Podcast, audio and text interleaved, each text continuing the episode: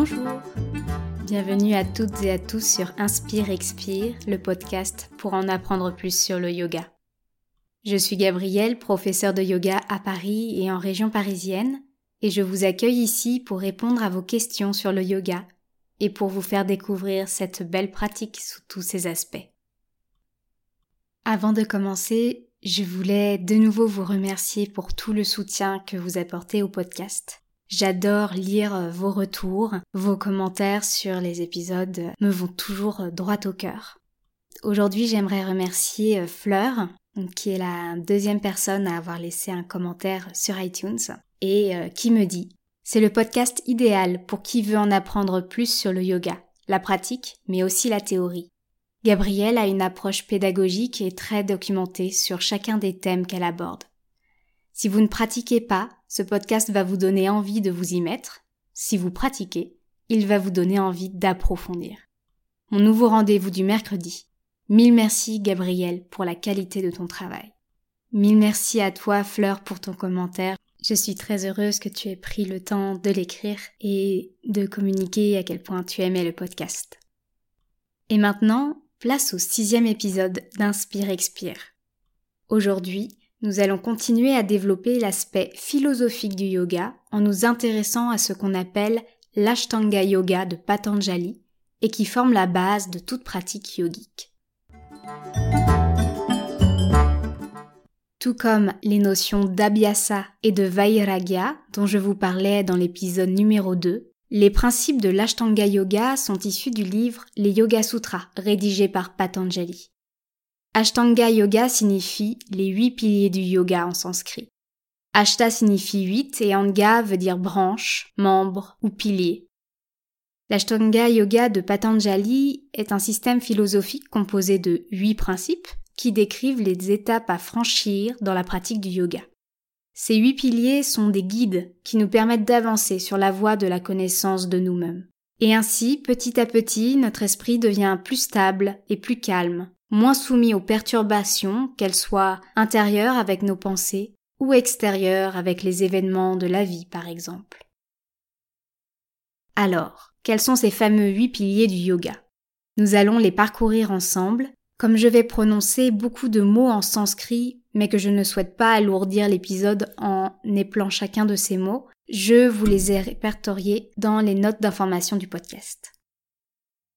Le premier pilier est en fait un ensemble de cinq règles qu'on appelle les yamas. Il s'agit des principes moraux qui permettent de vivre en paix avec les autres. Le premier de ces principes, c'est ahimsa, la non-violence. Ce principe nous invite à être bienveillants, bienveillantes dans nos actions, nos paroles et nos pensées. Le deuxième, c'est satya, la vérité, la sincérité. Elle nous invite à ne pas mentir aux autres et à ne pas se mentir à soi-même. Troisième yamas, c'est asteya, le non-vol, l'honnêteté. Ici, nous sommes invités à ne pas voler les objets, bien sûr, mais aussi les idées ou les personnes, le temps des personnes également. Quatrième yamas, c'est brahmacharya, qu'on peut traduire par continence ou tempérance. Pour les anciens yogis, cela impliquait notamment le célibat et l'abstinence sexuelle. Dans notre société actuelle, on parle de brahmacharya plutôt comme de la sobriété, comme la capacité à ne pas dépenser notre énergie ou celle des autres de façon inutile. Enfin, nous avons aparigraha, le non-attachement.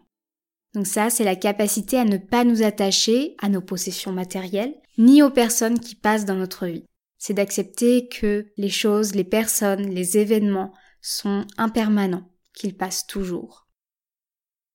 Ces cinq premières règles sont donc tournées, comme je vous le disais, vers les autres. Mais nous pouvons percevoir aussi leur utilité pour nous-mêmes.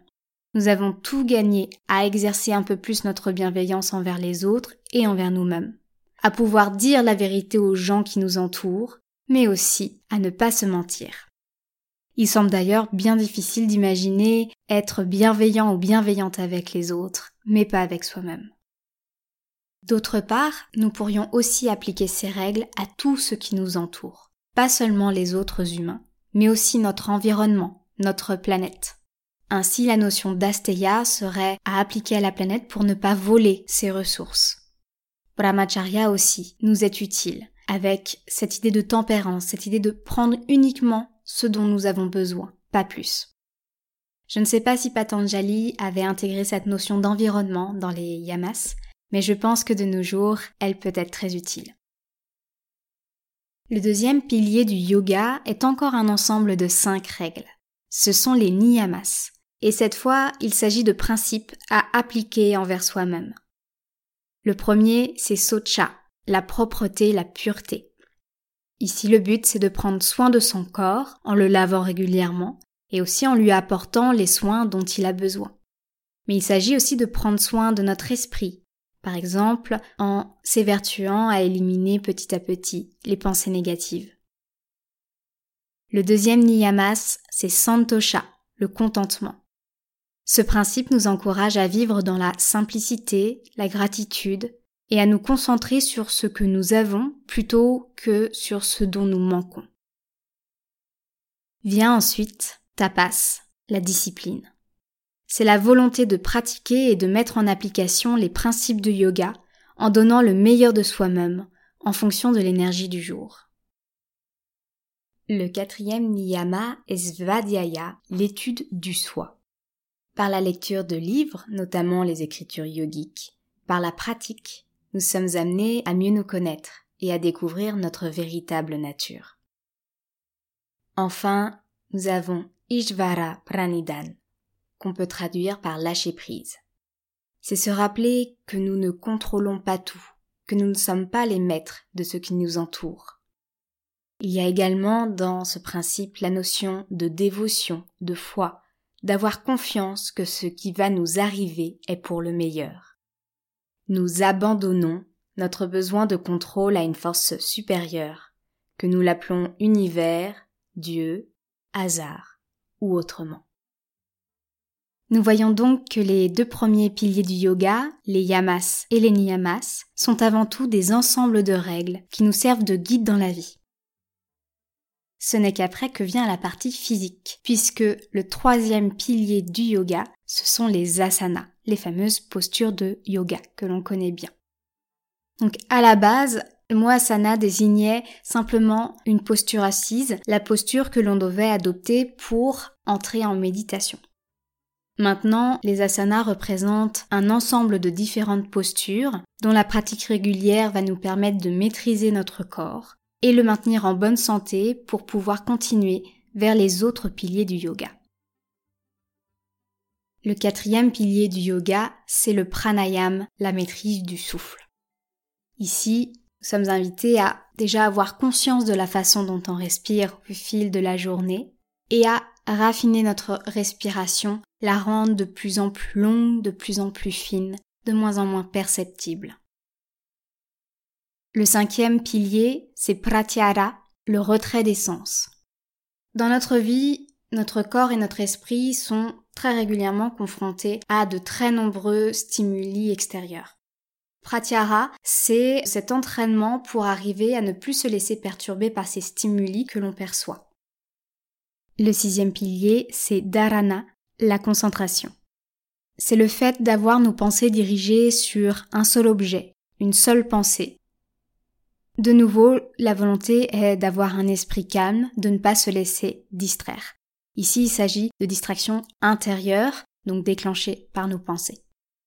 Par exemple, à chaque fois qu'on se sent partir dans euh, nos pensées, on peut ramener notre esprit pour le concentrer sur notre souffle, sur le sentiment de gratitude ou sur une sensation corporelle. Le septième pilier, c'est dhyana, la méditation. Ici, il n'y a pas de concentration sur un objet. On est immobile et on laisse les pensées passer en restant dans un état de calme, sans se laisser disperser. Dhyana, la méditation, c'est quand on réussit à incarner cet état de calme régulièrement, en dehors même des temps dédiés à la méditation. Et enfin, tout ceci mènera au huitième et dernier pilier qui est samadhi, l'état d'éveil spirituel, d'illumination, la suprême conscience. C'est un état qui est difficile à décrire puisque tous ceux qui l'ont expérimenté ont déclaré qu'ils ne pouvaient pas le décrire d'après une expérience humaine connue. C'est indescriptible. C'est un état où l'esprit est très calme, qui n'est plus perturbé ni par les pensées, ni par les événements extérieurs. On a alors une grande équanimité d'esprit, et cela nous permet d'être plus stable, d'être plus heureux et heureuse. Voilà donc les huit principes, les huit piliers du yoga qui nous guident sur notre tapis, mais aussi dans notre vie quotidienne. Une chose importante à savoir, l'ensemble de ces règles et de ces pratiques ne peuvent pas nous être imposées. Nous les expérimentons par nous-mêmes au fil de la pratique et nous les développons. Nous ne devenons pas bienveillants, bienveillantes ou sincères parce que quelqu'un, même une figure autoritaire, nous ordonne de l'être. Nous incarnons ces qualités au jour le jour car nous apprenons à ressentir et à voir le bien qu'elles font autour de nous et en nous. Les huit principes de l'Ashtanga Yoga de Patanjali ne sont pas des obligations, des cases à cocher sur une to-do list. Ce sont des guides qui nous permettent de nous orienter dans notre vie, dans nos attitudes. Ce sont des outils vers lesquels nous pouvons nous tourner quand nous avons des décisions à prendre. Ces principes n'ont pas pour but de nous restreindre dans la vie, mais au contraire de nous aider à être plus libres, en étant conscients et conscientes de la façon dont nous interagissons avec les autres et avec notre environnement. Un dernier point il ne faut pas confondre l'Ashtanga Yoga de Patanjali avec les cours de Yoga Ashtanga que l'on peut prendre dans un studio ou dans une association. Le Yoga Ashtanga est un type de yoga postural avec des règles précises d'enchaînement des postures. Les Ashtangis, c'est le nom donné aux personnes pratiquant le yoga Ashtanga, sont invités bien sûr à respecter les huit principes décrits par Patanjali. Mais ce n'est pas un cours de philosophie, c'est bien un cours de yoga avec des postures. Maintenant que nous connaissons les principes sur lesquels se bâtit la pratique du yoga, comment les appliquer dans notre vie? Nous pouvons voir les piliers du yoga de deux manières différentes. Nous pouvons d'abord les considérer comme des étapes successives, comme les barreaux d'une échelle, que l'on prend donc les uns après les autres, dans un ordre précis. Principe après principe, nous évoluons, nous grandissons dans la pratique du yoga. L'esprit s'apaise et nous permet de mieux comprendre qui nous sommes, de mieux nous rapprocher de notre véritable nature. Cela implique de maîtriser les yamas, puis les niyamas, puis les asanas, puis le pranayam, etc. Par exemple, il est difficile d'avoir l'esprit calme si on dit des mensonges, que ce soit pour se sortir d'une situation délicate ou parce qu'on en a l'habitude. Les mensonges ont un impact physique sur nous, le cœur s'accélère, et puis on va se demander si la personne à qui l'on a menti va s'en rendre compte, si on va de nouveau devoir mentir afin de cacher notre premier mensonge. En mentant, nous perdons notre tranquillité d'esprit, et il devient alors difficile de rester concentré, que ce soit dans la pratique des asanas, du pranayam ou de la méditation. Voilà pourquoi le principe de satya, la vérité, est placé avant les asanas ou le pranayam. Cultiver la sincérité permet de nous libérer l'esprit en évitant son encombrement par des soucis inutiles. Nous pouvons alors pratiquer et même vivre plus sereinement. De même, la pratique des asanas n'est pas placée avant dharan, la concentration, ou dhyana, la méditation par hasard. En développant la conscience que nous avons de notre corps et en le fortifiant, les asanas nous préparent à rester assis, assises, le dos droit, sans douleur. Petit à petit, notre corps peut rester plus longtemps dans cette posture assise, ce qui nous permet d'avancer dans la pratique de dharana et de dhyana. Il y a donc un ordre logique dans l'enchaînement des huit étapes de l'Ashtanga Yoga de Patanjali. Mais cet ordre n'est pas à respecter à la lettre en permanence. En effet, on peut aussi voir les huit piliers du yoga comme les branches d'un arbre qui grandissent et s'épanouissent en même temps et non les unes après les autres. Par exemple, dans le système de Patanjali, les asanas viennent normalement après les notions de ahimsa, la non-violence, et de tapas, la discipline. On pourrait donc croire qu'il faut d'abord être capable d'avoir des relations entièrement bienveillantes et d'avoir beaucoup de rigueur dans sa pratique avant de pouvoir passer à l'étape suivante avec les asanas. Pourtant, monter sur son tapis de manière régulière pour pratiquer les postures, c'est justement ça qui nous aide à développer tapas, la discipline. Chaque fois que nous prenons le temps de travailler les postures, mais aussi le pranayam ou encore brahmacharya, la tempérance, nous renouvelons et renforçons notre engagement envers nous-mêmes, ce qui nous rend plus disciplinés au fil des séances et dans la vie en général. Pratiquer les postures nous permet aussi d'explorer la non-violence, ahimsa, puisqu'on va veiller à ne pas se faire mal, à être totalement présent et présente à ce qui se passe dans notre corps, afin de reconnaître nos limites et de pouvoir jouer avec sans les dépasser. D'ailleurs, les cours de yoga sont généralement l'exemple même où on montre que les différentes branches du yoga de Patanjali sont euh, représentées. Donc on n'attend généralement pas que les élèves aient maîtrisé toutes les postures pour les initier au pranayam ou aux techniques de concentration. Même si encore une fois dans le système de Patanjali on voit que les asanas viennent avant le pranayam et dharana, la concentration. Nous avons donc deux façons de voir les piliers de l'Ashtanga Yoga de Patanjali et ces deux façons se complètent. On a d'abord la manière de voir d'un ordre logique avec une progression.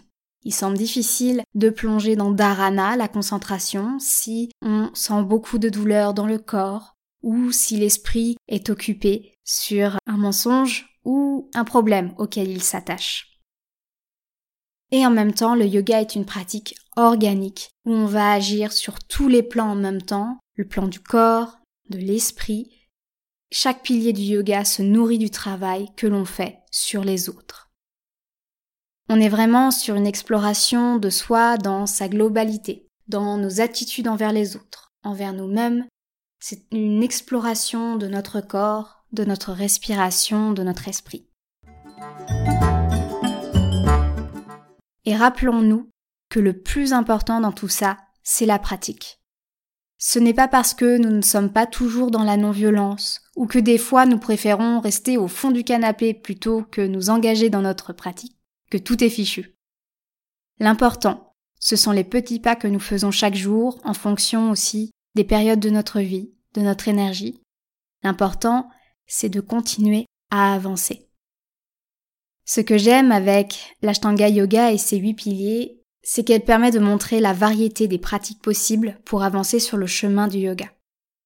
Le côté physique du yoga, les asanas et un peu le pranayam, représentent une partie des pratiques possibles. On peut très bien pratiquer le yoga en choisissant un yama ou un niyama et en décidant de l'appliquer dans sa vie quotidienne. Par exemple, avec aparigraha, le non-attachement, nous pouvons prendre le temps de voir à quoi nous nous accrochons dans notre vie.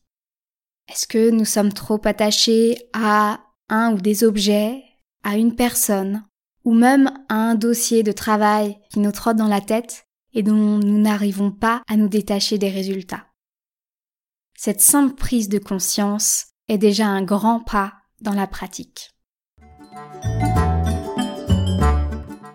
J'espère que cet épisode sur l'Ashtanga Yoga de Patanjali, élément essentiel de la philosophie yogique, vous a plu.